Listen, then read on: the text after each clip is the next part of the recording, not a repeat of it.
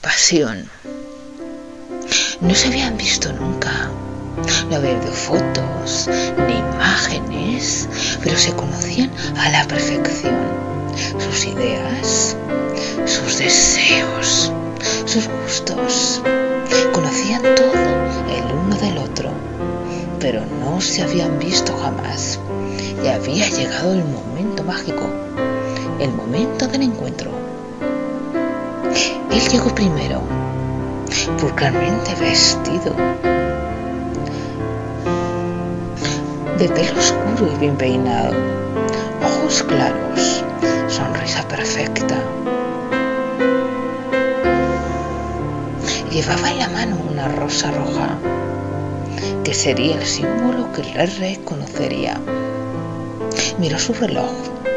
No era todavía la hora, pero le era muy.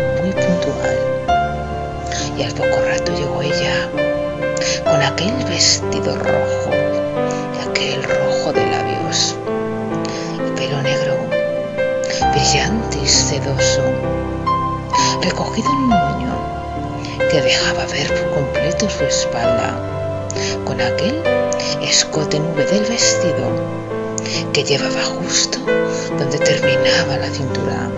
Su perfume intenso lo embriagaba todo, lo envolvía todo. Se acercó a la mesa donde se encontraba él. ¿Eres tú? le dijo. Sí, soy yo. Te estaba esperando. Entonces ella se acercó y le dio dos besos en las mejillas, rozando por un momento su piel con la de él.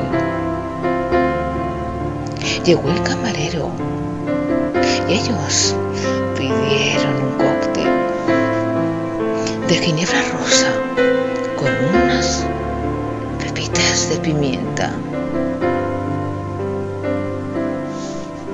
Empezaron a hablar. Parecía que se conocían de siempre, de toda la vida. Y llegó el camarero con las dos copas rebosantes de ginebra. Un sorbo, sonriendo y mirando al otro. Él la desnudó con la mirada y ella le electrificó con su sonrisa y su perfume. Siguieron hablando. Ella cogió su dedo índice y lo deslizó por el borde de la copa. Entonces mojó su dedo en el líquido y se lo pasó por los labios. Después, el mismo dedo lo pasó por los labios de él.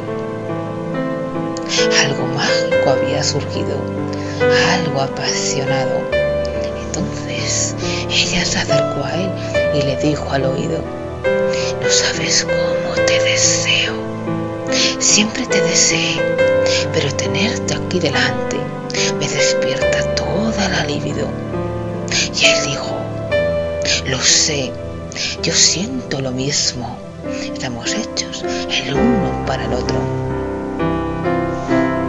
Entonces ella se acercó, acercó sus labios a los suyos los fundió en un largo y apasionado beso que encendió todas las alarmas, que encendió todos los deseos, todas las pasiones. Él deslizó su dedo por su espalda desnuda hasta llegar a la cintura.